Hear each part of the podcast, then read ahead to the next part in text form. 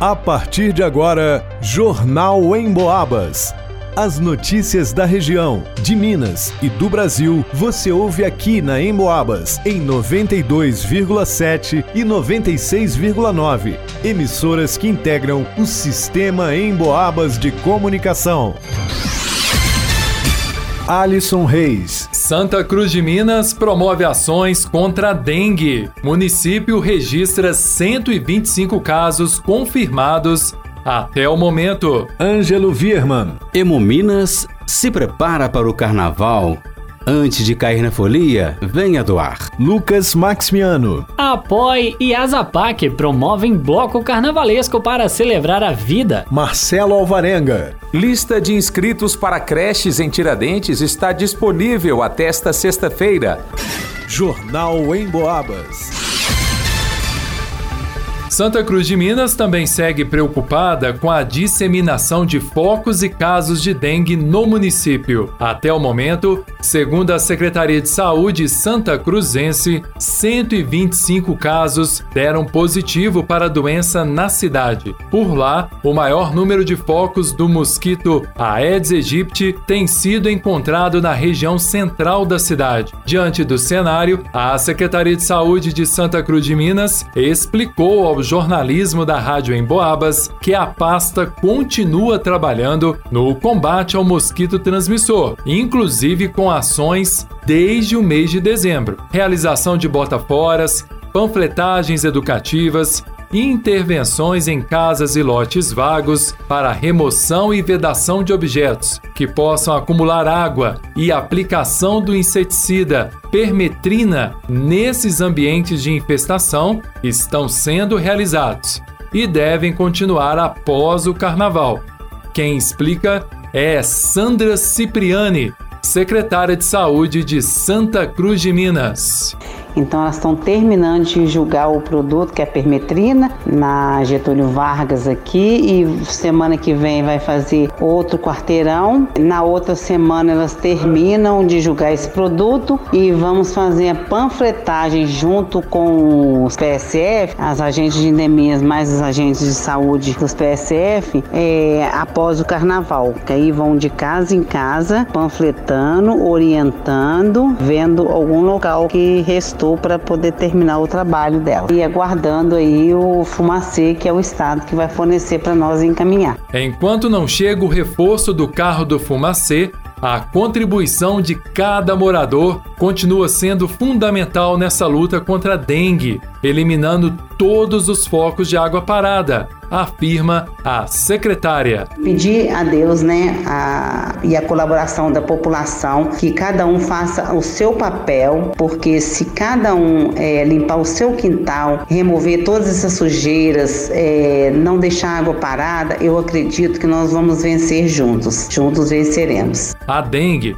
é uma doença febril aguda causada pelo arbovírus do gênero Flavivirus. A ciência reconhece quatro sorotipos diferentes da dengue. Isso significa que uma mesma pessoa pode ter dengue até quatro vezes, devido a essa variedade de infecção pela fêmea do mosquito Aedes aegypti. O mesmo mosquito também é responsável pela transmissão do vírus causador da chikungunya e também do Zika vírus. Para o Jornal em Boabas, Alisson Reis. Carnaval se aproximando e a unidade da Fundação Hemominas em São João Del Rei e em todo o estado buscam estimular a doação de sangue. Afinal, a demanda aumenta, mas diminui o número de doadores. O tema da campanha deste ano é: Antes de cair na folia, venha doar.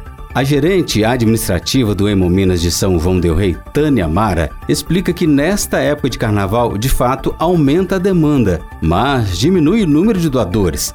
Fato semelhante também a outras épocas do ano, principalmente em períodos de festa e durante o inverno. Em janeiro, geralmente já tem uma queda por causa de férias e os procedimentos de cirurgia é, são suspensos, porque aí cirurgias eletivas que podem esperar, então cai um pouco a, a procura por doadores. E na época do carnaval, porque a folia da nossa cidade na área já começa na redondeza bem antes do carnaval oficial. E como não pode ingerir bebida alcoólica em até 12 horas antes da doação, então a gente também tem uma queda no número de doadores. Mas os acidentes continuam a ocorrer e a tendência no carnaval também e nas férias é de aumentar. Então, assim, a conta não fecha, né? Só, é nesse, a demanda e a procura precisa de mais, mas tem poucos doadores. A gerente alerta para quais os tipos sanguíneos precisam de maior atenção devido à maior demanda e estão em falta. É, nós estamos agora em queda dos negativos. Os negativos são o sangue o O negativo, A negativo, AB negativo, são sangues que geralmente a A negativa a gente tem queda. Principalmente o O negativo por ser um doador universal, né? As pessoas que têm o tipo sanguíneo O negativo, elas podem doar para pacientes. A, B não tem problema, ele é doador universal. E estamos também em queda do O positivo. Quem pode doar sangue? Quais as orientações? Bebida alcoólica atrapalha? E tatuagem? É preciso estar em jejum? Tânia Mara, gerente administrativa do Hemominas de São João del Rei, tira agora as dúvidas. Pessoa tem que ter entre 16 e 69 anos, não ter tido hepatite após os 11 anos de idade. Então, quem teve hepatite até 10 anos pode doar sangue. Pesar acima de 50 quilos, tem que dormir bem a noite anterior, não estar gripado, não tá. É, agora a dengue tá aí, né, bombando, não, não, não ter tido dengue recentemente. Bebidas alcoólicas 12 horas após. Drogas injetáveis não pode doar sangue. Tá, tiver com algum ferimento, tratamento dentário, usando alguma medicação, não pode doar sangue. Lógico que tem algumas medicações que são liberadas. Agora teve uma mudança, porque antes você não podia doar sangue se tivesse feito tatuagem em menos de um, um ano, maquiagem definitiva na sobrancelha, por exemplo. A tatuagem e a maquiagem definitiva passou para seis meses. Então, isso foi uma mudança que nos ajudou. Não pode doar sangue em jejum. Todo mundo acha que tem que doar sangue em jejum. Não pode, tem que tomar café da manhã.